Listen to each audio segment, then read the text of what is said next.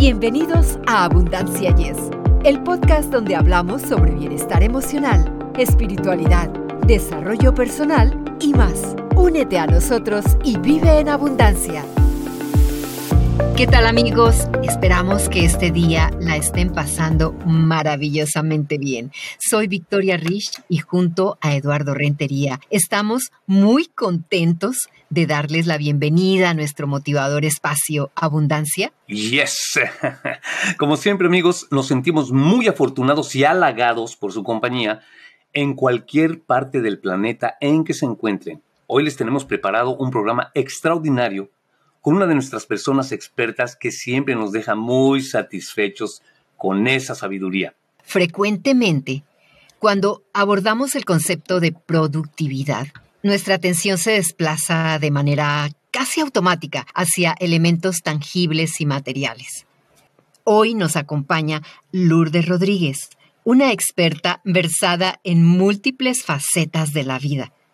Lourdes no solo nos orientará sobre cómo potenciar nuestra productividad, en el sentido convencional del término, sino que además nos ofrecerá valiosos consejos para cultivar nuestro bienestar interno y promover la felicidad, siempre con el objetivo de alcanzar una abundancia equilibrada y plena en todos los aspectos de nuestras vidas. Amigos, y agregando un poquito a lo que dice mi compañera, Lourdes actualmente es catedrática de la Universidad Nacional Autónoma de México, la famosa UNAM, ubicada precisamente en la ciudad capital del país. Su largo historial académico y laboral ha brindado ayuda a un gran número de comunidades muy diversas. Precisamente ha sido el derrotero de su desempeño profesional, ayudar a la mayor cantidad posible de personas. Este es, y al parecer, será siempre su objetivo de vida. Así que bueno, Victoria, démosle una cálida bienvenida llena de agradecimiento por acompañarnos una vez más. Lourdes, es un placer darte la bienvenida a nuestro espacio. Te agradecemos profundamente por aceptar nuestra invitación y nos sentimos realmente privilegiados de que hayas decidido, una vez más, compartir tu luz y sabiduría con nuestra comunidad. Te damos una calurosa bienvenida. Pues muchas, muchas gracias. Para mí igual es un privilegio poder compartir con la audiencia y también un gran compromiso por todos esos halagos que acabo de oír y que de los cuales hay que hacerse merecedora. Pero muchas, muchas gracias. Es, es muy bonito estar aquí para hablar de abundancia y en esta ocasión de lo que es la productividad. Pero la productividad la vamos a abordar hoy desde una manera integral, desde todas las facetas de nuestra vida. Si somos o no somos productivos va a depender mucho de nuestra actuación, de nuestras actividades, de nuestras actitudes y también de nuestras aptitudes que tenemos que ir desarrollando. Y lo más importante en las actitudes es observarnos a nosotros mismos. ¿Somos o no somos productivos? En el caso de decir, pues no, a veces no soy productivo, vamos a analizarnos el por qué, por qué de repente decimos las cosas no me están yendo bien, no estoy siendo productivo.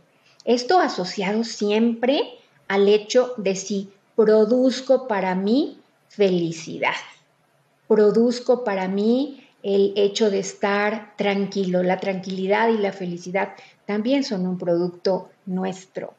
De manera que hoy la vamos a abordar así, porque siempre que pensamos en productividad, pensamos en bienes materiales, pensamos en dinero y, hay muchas formas de ser productivo.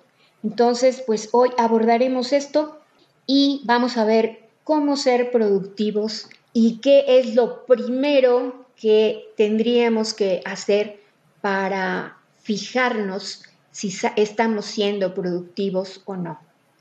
Y para eso, lo primero que tendríamos que hacer y reflexionar es si realmente estamos planeando nuestra vida. Hablando de eso, mucha gente habla sobre la importancia de la planeación. Desde tu perspectiva, ¿cuál consideras que es el hábito de productividad más crucial que las personas deben desarrollar en su vida diaria para alcanzar no solo el éxito material, sino también bienestar y felicidad.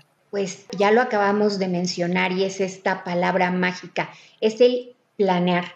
Solamente que planear pareciera que todos lo hacemos. Y de hecho así es.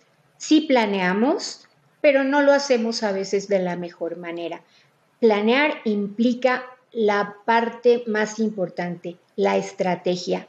Y ser estratégicos quiere decir estar muy aterrizados. Eh, planear estratégicamente quiere decir hacer inventarios de nuestros recursos. Y pareciera que hacer inventarios es, solamente una acción de las empresas o de las fábricas o, de las eh, tiendas o los almacenes. Y no, tendríamos que hacer una planeación desde nuestros propios inventarios y nuestros eh, recursos. Y uno de nuestros valiosísimos recursos es el tiempo. Tiempo que no siempre asumimos de la mejor manera y decimos muchas veces debemos observarnos desde qué perspectiva y cuántas veces nos decimos no tengo tiempo. Y lo que a veces nos falta es planear y administrar ese tiempo, Victoria. Y Eduardo, esto es muy, muy importante. Ver nuestros recursos, dentro de esos recursos, eso que es tan importante, el tiempo. Alcanzar la eficacia y la eficiencia pues es esencial para ser productivo. ¿Cómo defines estos dos conceptos y cómo podemos integrarlos en nuestra rutina diaria para maximizar la productividad? Pues todo, todo lo que vamos a hablar hoy tiene una relación muy íntima. Hablamos ya de planear, hablamos de organizar, habíamos eh, mencionado ahorita con mucho énfasis al tiempo como uno de nuestros recursos, recurso que a veces no estimamos lo suficiente, y decías tú, eficiencia y eficacia. Eso algo también que es eh, digno de nuestra constante autoobservación. Ser eficaz y ser eficiente no es lo mismo y debemos tener una claridad sobre esto. Ser eficaz es cumplir, cumplir la expectativa de alguien que nos pidió hacer algo, cumplir la expectativa que nosotros mismos habíamos planteado sobre un proyecto, sobre una tarea. Eso es ser eficaz. Cumplir simplemente cumplir sin más. Ser eficiente es analizar, organizar de manera que yo cumpla y le agregue algo, le asuma que es muy, muy importante en estos tiempos que vivimos ver de qué manera puedo sumar el valor agregado. A esa expectativa que se tenía sobre la tarea, darle un plus, sumarle algo más que puede llegar a también manifestar algo que es muy importante, la creatividad. A mí me pidieron una tarea, la cumplo, pero voy un poquito más allá. Ese es el valor agregado, esa es la eficiencia. Y la tendencia que tenemos es a eso, a ser eficientes, la que deberíamos tener, no solamente a cumplir y quedarnos en la eficacia, sino ser eficientes. Y también asociado a esto va algo muy, muy importante, hacer más con menos. O sea, hacer la tarea o determinar el proyecto o finalizar pues un cometido que se tenga con la menor cantidad de recursos. Entonces, Lourdes, en tu experiencia, ¿qué consejo esencial sobre productividad crees que puede ser beneficioso para la mayoría de las personas? Bueno, ya mencionamos planear, planear estratégicamente con los recursos que sí tengo, porque muchas veces el plan que pareciera un plan no es un plan, es un sueño, es una idea, es algo que pasa por mi mente, pero yo tengo que aterrizar y planearlo. Y algo importantísimo, poner esos planes por escrito y de repente hacer un checklist y ver qué parte de ese plan ya he cumplido. Y aquí hay algo muy, muy importante, determinar objetivos. Y dentro de los objetivos, determinar metas.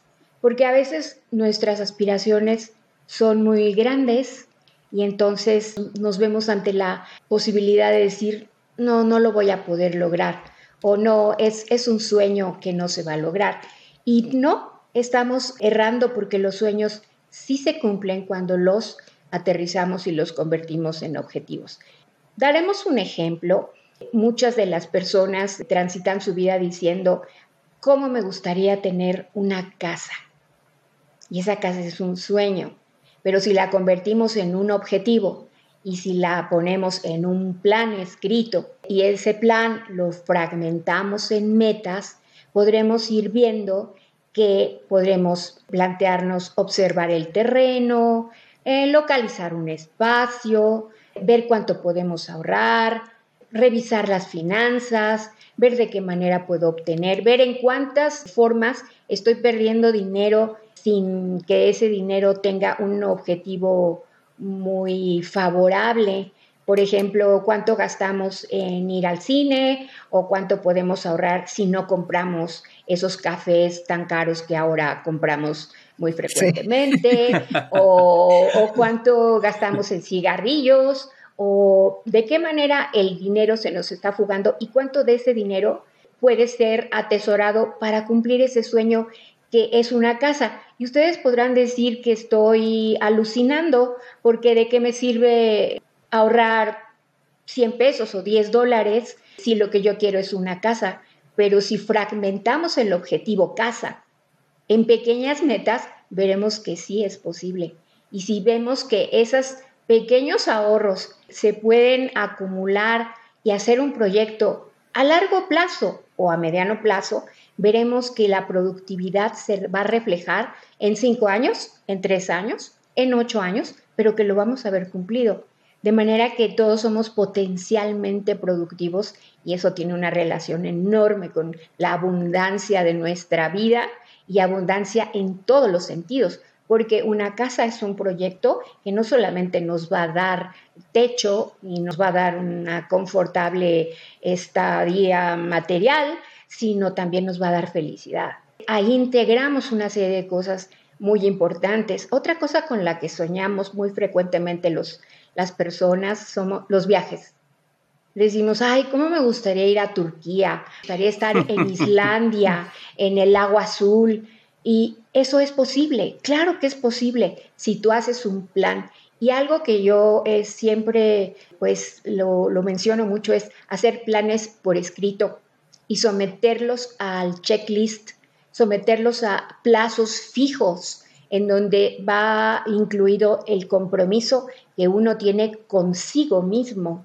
Entonces, si yo me comprometo, si yo hago un plan, si lo pongo por escrito, si voy eh, revisando los periodos que yo me marco, si soy estratégica, también esos periodos van a ser pues cosas que se puedan lograr. Entonces voy a ver que esa, ese proyecto que yo tengo es más bien ese sueño que yo tengo se va a convertir en un proyecto y en dos años voy a estar en Islandia o en Turquía o en Nepal o en la India o en donde yo me haya planteado ir a viajar. De manera que somos potencialmente productivos en todos los sentidos. También hay que revisar si ese plan, ese proyecto que tenemos, va de acuerdo al, a la generación de felicidad o si simplemente es por obtener un bien material. Porque muchas veces también el proyecto de productividad no está asociado a la felicidad, simplemente es tener algo por tener que no va a generar una, pues, valga lo redundante, productividad total de nuestras vidas. No nos va a ser plenos y no nos va a tener en este sentido de abundancia. Lourdes, fíjate que te escucho y sí todo oye perfectamente positivo. Pero ¿qué pasa si estás en ese proceso y repentinamente tienes un imponderable, una enfermedad tuya o de la familia, un accidente? ¿Qué debe uno hacer en ese caso? ¿Olvidarse del proyecto o recuperarse, aunque cueste mucho trabajo, para seguir con el mismo proceso o cambiar tu proyecto? Esa es una pregunta muy atinada, Eduardo, y además de muy atinada, muy lógica. Los seres humanos eh, vivimos de una manera en donde hay mil variables, y dije mil, podría decir millones de variables, en las que puede suceder y puede haber un cambio. Tu objetivo lo que logra es que te enfoques, que no lo pierdas de vista. Eh, por supuesto te diría no. El abandono sería en una situación al límite, donde digas, bueno, mi viaje no puede ser porque en este momento acaba de suceder algo muy importante en tu vida y tienes que dejar esa idea del viaje. Más bien yo diría postergarla, porque un mm. viaje generalmente es algo que se puede no tener, ¿verdad? Eh, no es lo mismo que con la casa, que es un, bien que, que, sí nos da mucha, mucha seguridad. Pero hay algo que los seres humanos tenemos también que autoobservarnos y desarrollar. Y es si somos reactivos o somos proactivos. Y vamos a ponerlos en los peores escenarios en los que sucede algo y en los que irremediablemente nos vamos a, la depresión, nos caemos emocionalmente y entonces estamos de alguna manera reaccionando, ¿eh? porque la depresión también es una, una reacción, una reacción muy negativa y muy involutiva, pero es una reacción. De manera que tendríamos que pensar, al igual que vimos si somos eficientes o si somos eficaces, ver si somos reactivos o proactivos. Ante una problemática lo que hay que hacer es ser proactivo, tomar en tus manos la responsabilidad de actuar ante esa problemática, ante esa situación, que muchas veces puede ser una situación trágica, terrible, pero necesita de tu proactividad, no de tu reactividad. En cuanto a la salud mental y la actitud, ¿Cuál crees que es su papel en la productividad y cómo podemos cultivar una mentalidad que favorezca la eficacia y eficiencia en nuestras actividades cotidianas? Ahí otra vez ustedes hacen preguntas muy inteligentes. Una vez más nos vemos ante el hecho de autoobservarnos y basta con que nos demos a la tarea de autoobservarnos dos días, tres días, una semana para ver por dónde se está fugando eh, nuestra energía, por dónde se está fugando nuestro dinero, por dónde no tenemos objetivos claros que nos lleven hacia un logro.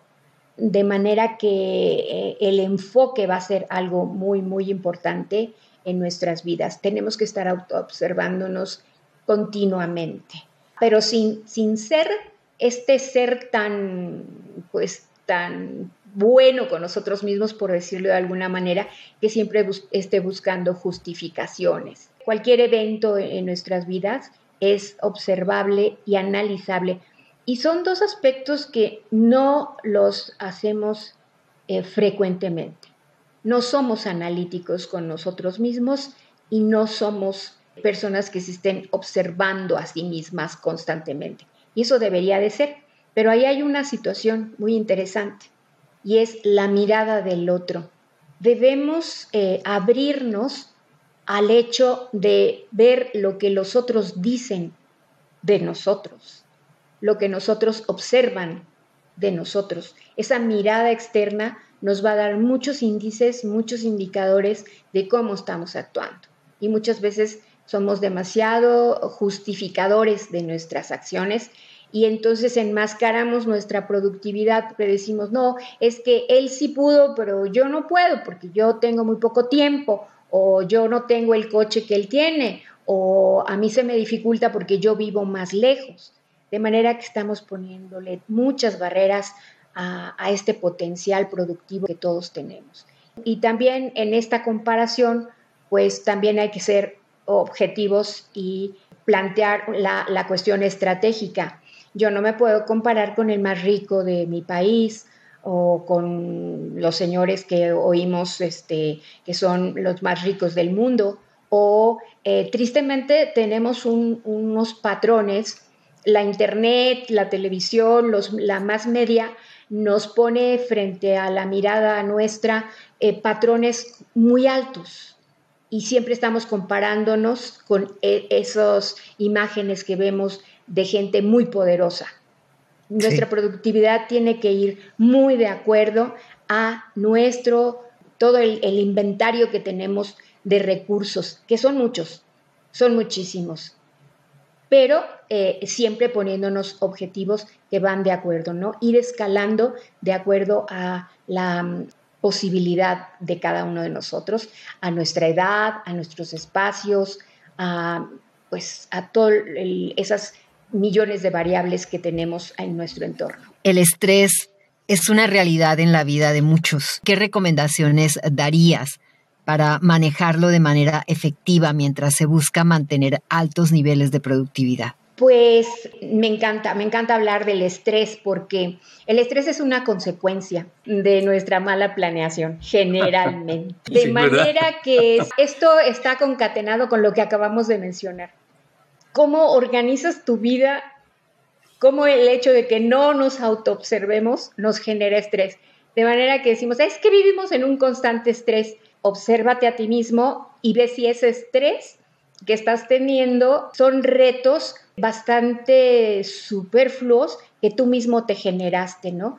Que yo puedo decir, hoy eh, eh, llegué a mi trabajo con el estrés, pero hasta el tope, porque el tráfico estaba imposible. Aparte de todo, cuando yo busqué en mi armario eh, la corbata que yo quería o los zapatos que yo quería, no estaban, no los encontré, de manera que salí y además Dios mío, es que tenía que pasar a cargar gasolina.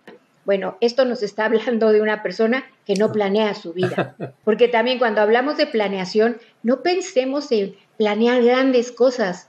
Planear la vida quiere decir ubicarte de la manera más confortable en tu propia vida. Mañana tengo una junta a las 10 de la mañana en la oficina, de manera que voy a buscar el vestido más adecuado para esa junta Además, voy a ver si el coche tiene suficiente gasolina porque no debo llegar tarde mañana. Voy a limpiar mis zapatos, voy a preparar tal y tal y tal y tal cosa. Eso es planear. De manera que, volviendo al estrés, este estrés con el que llegaste a esa junta de la cual depende un proyecto que tienes por plantearle a tu jefe o a tu, a tu líder, lo vas a hacer con mucho nervio porque llegaste pero así con dos minutos de antelación a la Junta por todo eso que ya mencionamos. Entonces aquí estamos viendo que junto a todo lo que hemos dicho se genera el estrés. El estrés te lo produces tú mismo. Y de hecho en el, en el plan empresarial, por ejemplo, te dice que los accidentes no existen. Existe la mala planeación. Muchos accidentes suceden por no haber planeado. Y la gente más exitosa lo que tiene muy asegurado es esa planeación para que después todo fluya y todo se pueda lograr. De manera que el estrés, bueno, analicemos nuestras fuentes de estrés. Si son esa serie de estreses que te genera la vida diaria y donde tú no estás planeando bien y donde no lo estás controlando bien, bueno, pues empieza por acomodar y organizar todo eso que tienes atrás que te está generando estrés. Por otro lado, hay un estrés que sí es bueno. El estrés no siempre es malo. Cuando precisamente en esa junta a la que llegaste te plantean que hay para ti un proyecto muy interesante, eso también te va a generar estrés, pero ese estrés te conduce a un objetivo. De manera que ese, ese estrés te va a conducir a plantearte qué voy a hacer, cómo lo voy a elaborar, con qué, en cuánto tiempo, y eso también te estresa, pero es diferente, porque ese estrés te conduce a la planeación, a la planeación muy productiva. Y dentro de esto me gustaría mencionar algo que, que generalmente nos sucede y que muchos de ustedes quizás se van a reconocer.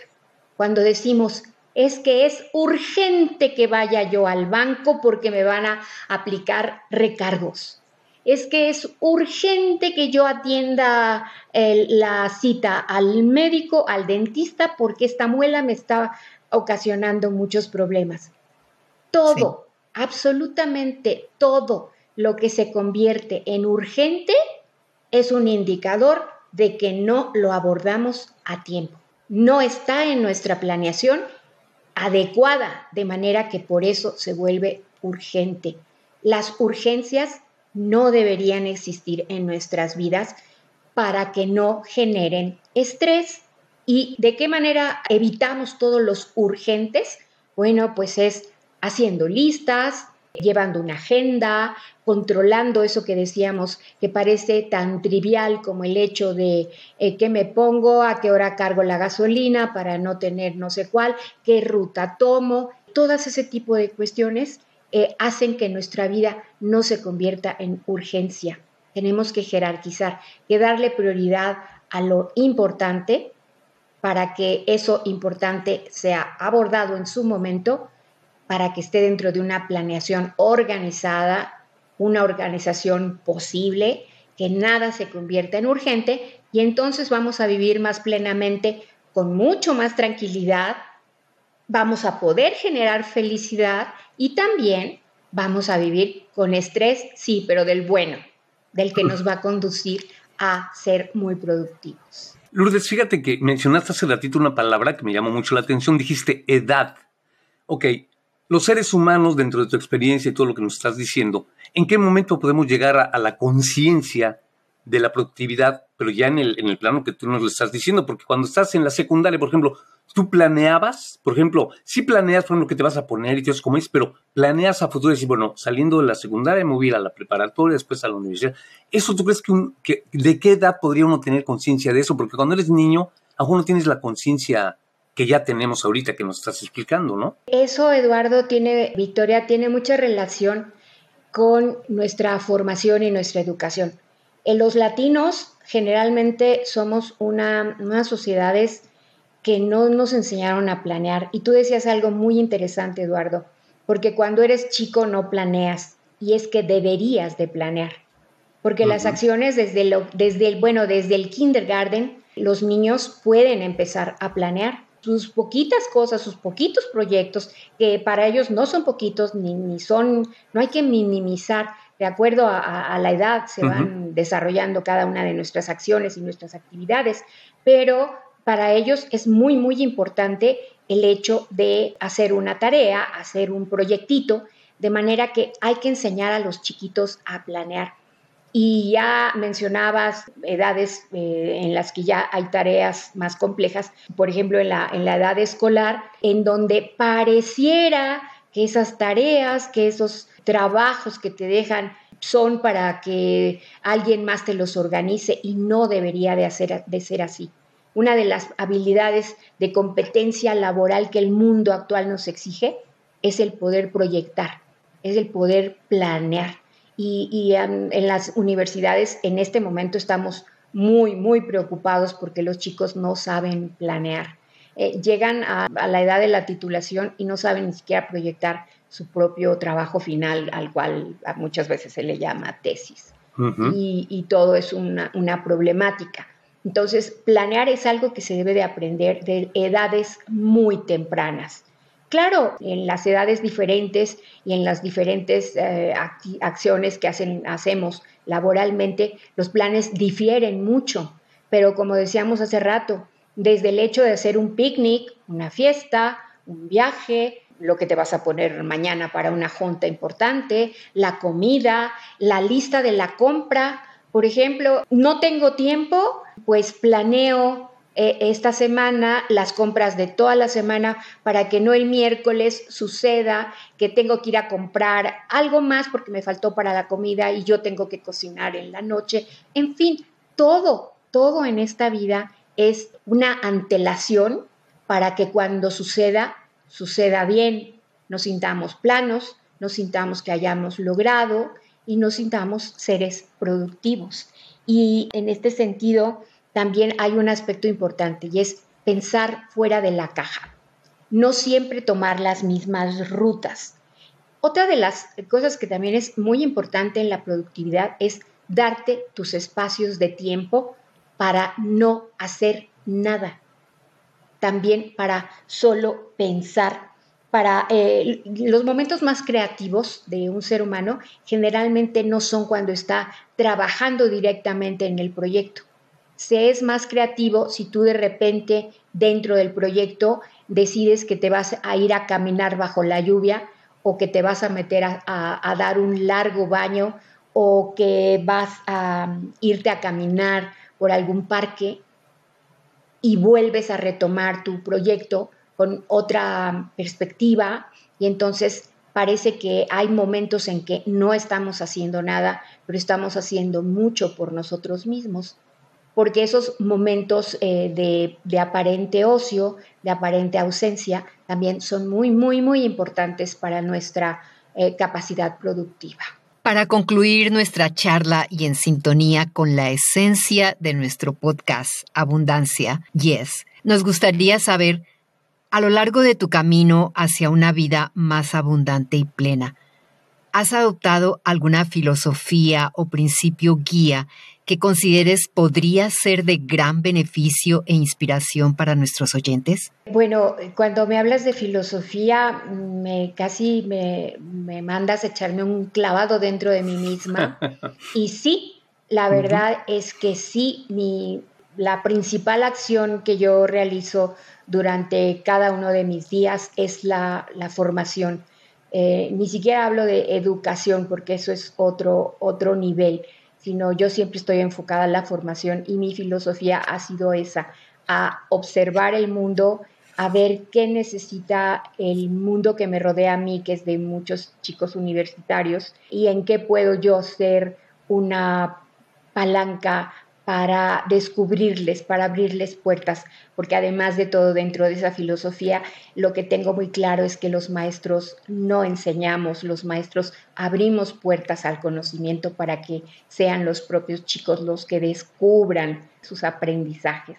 Eso en cuanto a la filosofía, que podría hablar mucho tiempo de eso, pero no quiero abundar porque ese clavado para dentro de uno mismo es bien profundo. Y otra cuestión que es muy personal y muy práctica es el hecho de visualizar. Siempre el, reto y el estrés que te produce enfrentarte a un escenario como es cada día el escenario de la universidad, donde tienes 40 ojos que te vigilan y te critican y, cada movimiento y cada palabra que dices es criticada. la crítica es muy buena. Un día hablaremos de la crítica pero es visualizarte, eh, salir de ti mismo y verte en esos escenarios. Es el, hecho de, en, dentro de la planeación, plantearte el mejor y el peor escenario en el que tú te puedes ver el día de mañana o la siguiente hora o la siguiente etapa de tu vida. Me visualizo y trato de visualizar qué haría yo en el mejor escenario y cómo me desarrollaría y qué haría yo en el peor escenario y cómo lo enfrentaría, cómo resolvería los conflictos que se pudieran presentar. Esos son los dos, pues, los dos vectores que yo les podría decir. Y sí los invito a, a esto de la autoobservación y lo que acaba de decir Victoria es muy importante en cuanto a la parte filosófica, echarse un clavado dentro de nosotros mismos para plantearnos y replantearnos mil veces nuestra forma de pensar, nuestra forma de actuar. Lourdes, tu participación ha sido estelar, brindándonos una riqueza de perspectivas que indudablemente resonarán en los corazones y mentes de nuestros oyentes. Muchas gracias. Esperamos tenerte de vuelta en nuestro podcast. Siempre serás bienvenida. Muchas gracias, Victoria, Eduardo, ha sido un placer y esperemos que esta charla y estas pequeñas, eh, pues, lucecitas eh, les abran a ustedes muchas incógnitas para que se planteen de qué manera ser productivos y de qué manera llegar a la abundancia en sus vidas, en todos los aspectos y en todos los sentidos. Bueno, Lourdes, pues me hago eco de la voz de mi compañera, ya sabes, te recibimos con mucho cariño y tienes que regresar, así obligada, ¿eh? Con otro tema que mío, como dijiste, el tema de la crítica se me hace, se me hace bueno, pero ya sabes que no sea la última, lo repito, que no sea la última vez y queremos tenerte pronto por acá. Por lo pronto, muchísimas gracias por tu aportación. Con muchísimo gusto, gracias a toda la audiencia. Amigos, concluimos un episodio lleno de sabiduría y conocimiento con nuestra invitada Lourdes Rodríguez. Les extendemos un agradecimiento sincero por ser pilares fundamentales en esta increíble experiencia. Su lealtad y apoyo nos motivan profundamente, impulsándonos a continuar compartiendo. Nos vemos en el próximo episodio de Abundancia. Yes, hasta la próxima amigos. Para ustedes que están escuchando Abundancia Yes, realmente nos apoyan si pueden suscribirse en Apple Podcasts o Spotify y déjenos sus comentarios. Así nos ayudan a llegar a más personas y por ende a unirnos más y a vivir una vida mejor y con abundancia. Comparta este podcast.